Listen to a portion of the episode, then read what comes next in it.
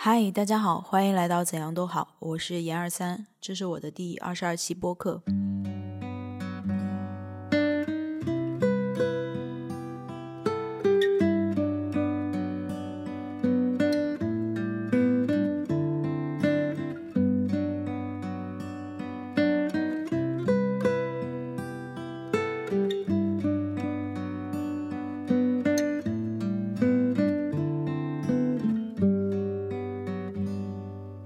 这期播客的主题呢，是我吃东西很快。呃，这期播客也是我的情绪性进食系列播客的第二集。那如果有情绪性进食的情况，或者是对这个话题很感兴趣的小伙伴们，可以去网易云、苹果 Podcast 或者小宇宙搜索“怎样都好”，关注我，这样你就可以找到我的节目了。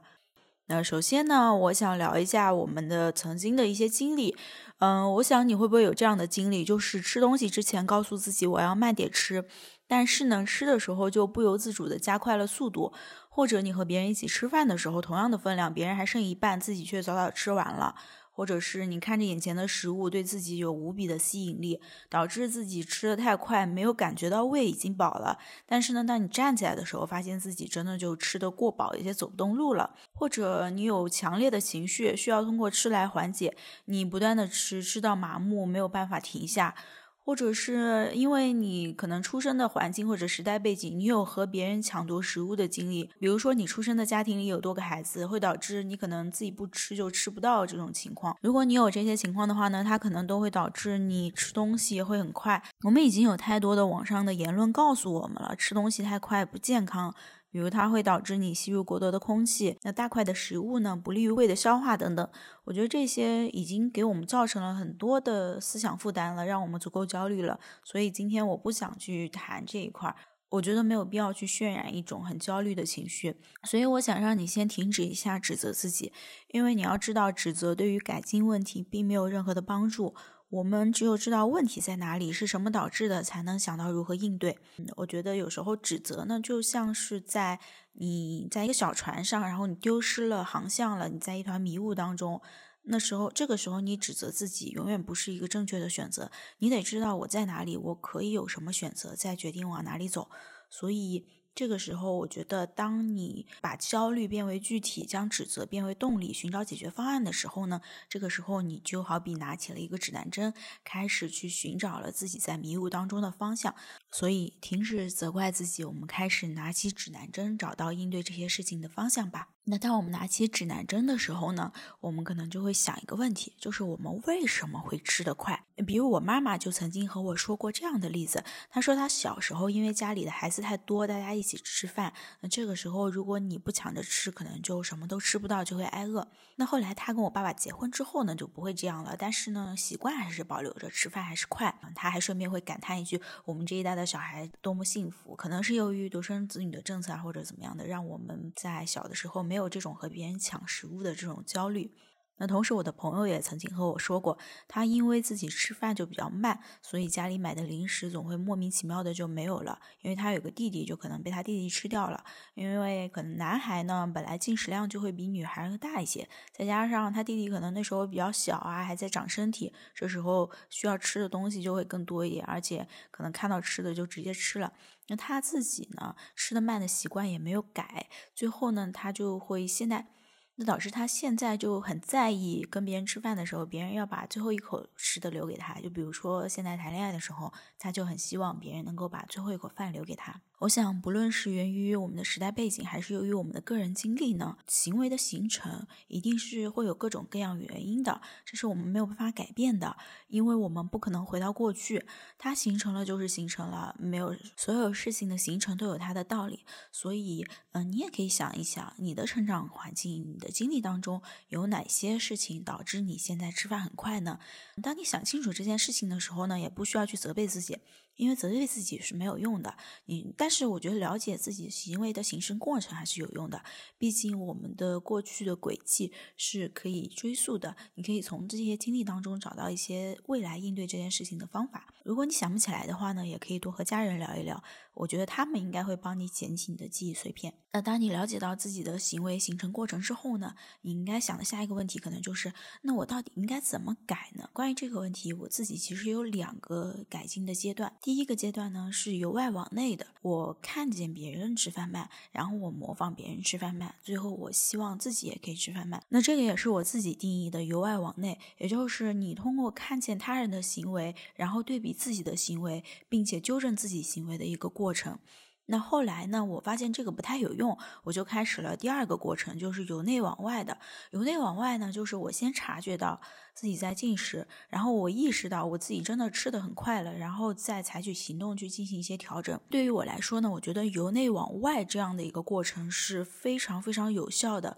我通过这样的方式，也对自己进食的行为做出了一些改善。但是，我觉得大多数人可能一开始的时候，嗯，都是处于第一个阶段，就是我们看见别人怎么样，或者是我们知道正确的标准是怎么样。然后我们根据这个正确的标准去调整自己的行为，但是这个事情应用到进食或者是吃东西很快的这样的一个行为改善的过程当中就不是这么有效了。我理解为什么我们会采取这样的一个行为，是因为我们解解决大多数问题的时候，我们都是采取这样的方式去改进的。比如学生时代我们做题的时候，我们会对比自己的答案和标准答案，然后找到我们问题点在哪里，去纠正我们的问题。或者是说其他在工作当中遇到的一些问题，他出错了，然后我们去找到错在哪里，根据正确的东西，他本来应该的样子去纠正我们的行为。那这个我觉得都是呃由外往内，根据外部反馈去调整自己行为的一个模式。但是进食这个事情非常不一样，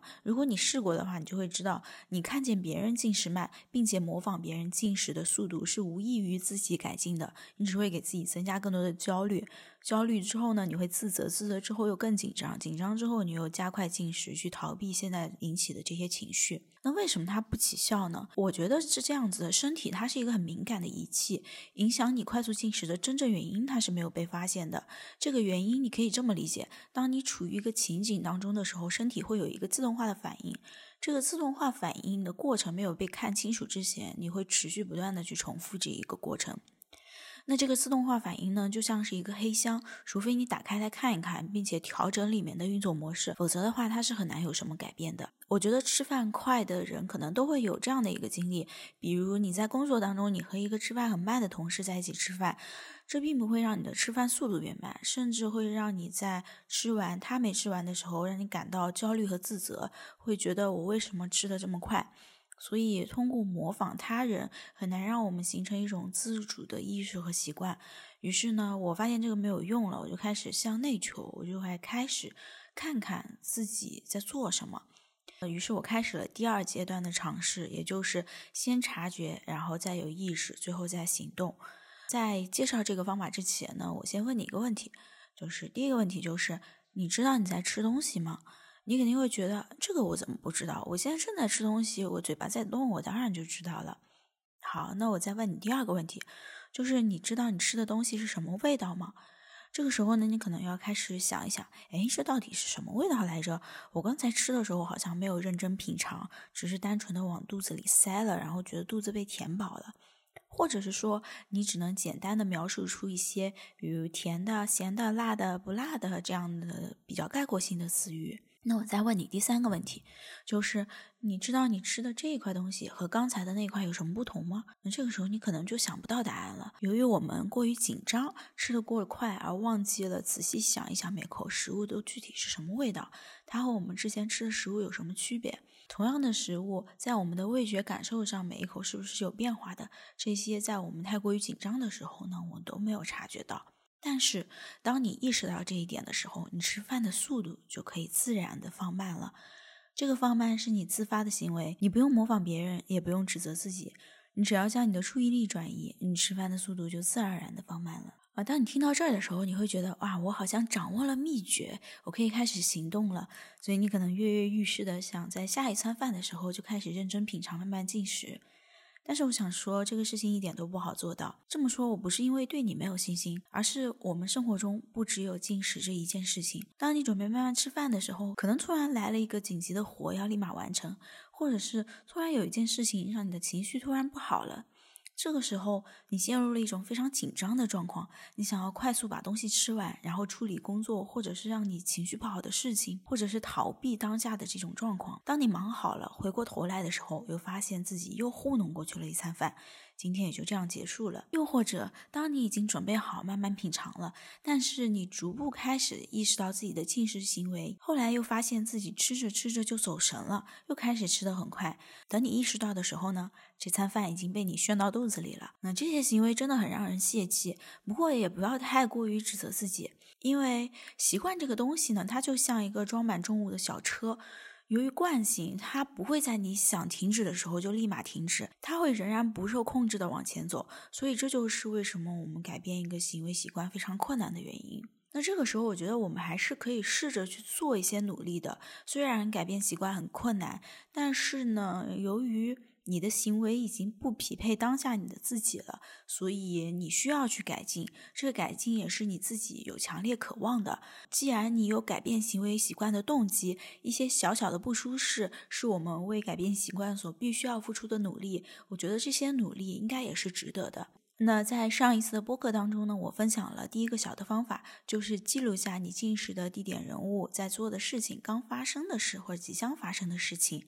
如果你还没有了解的话，你可以回去听我的第二十一期节目。那如果你已经听过了，并且这周有了一些尝试，嗯，并且记录下了一些东西的话呢？我觉得你会有所收获的，因为这些记录会让你知道你在什么时候因为什么事情吃东西。这些东西其实非常重要，它就像一个小小的提示点。我们可以想象一下，比如自己在打游戏，在闯关，当你往前走的时候，这时候突然有个小窗口提示你前方你可能遇到危险，那这个时候你是不是就会警惕多了？那犯错误的可能性也会小多了。当你记录下，并且把这些东西当做一个小的提示点的时候。你就有了自己复盘的依据。当生活当中你记录下来的这些场景在重现的时候呢，你内心也会弹出一个小的窗口，告诉你你这是在进食，这就是一种内心的提示。那这周呢，我想给你带来一个新的小的方法，就是你在吃饭的时候可以问自己三个问题：第一是你知道自己在吃东西吗？第二是你知道自己吃的东西是什么味道吗？第三个是你吃的这一块东西和刚才的那一块有什么不同呢？那这三个问题，希望你在每次吃饭的时候都可以问自己一下。那如果说，呃，你觉得这些东西会给你有一些压力的话，你可以一天只选择在一餐饭的时候问自己这个问题，或者是你在一周选择两至三天在吃饭的时候问自己这些问题。我觉得不要给自己太大的压力，慢慢来，总会有改变的。那最后呢，我也给大家带来了一个彩蛋，就是我分享了自己吃曲奇饼的一些经历，我记录了自己每一口尝试，以及这些尝试给我带来的味觉以及情绪上的感受。如果你有兴趣的话呢，可以在我的公众号“怎样都好”回复 EP 二十二，也就是这期播客的编号，你就可以获得这篇文章啦。回复之后呢，你就可以看到我的这篇文章了。希望我的经历也对你有一些启发，也很期待你把自己的进食行为的经历和感受分享给我。那这期节目就到这里了，我们下期再见，拜拜。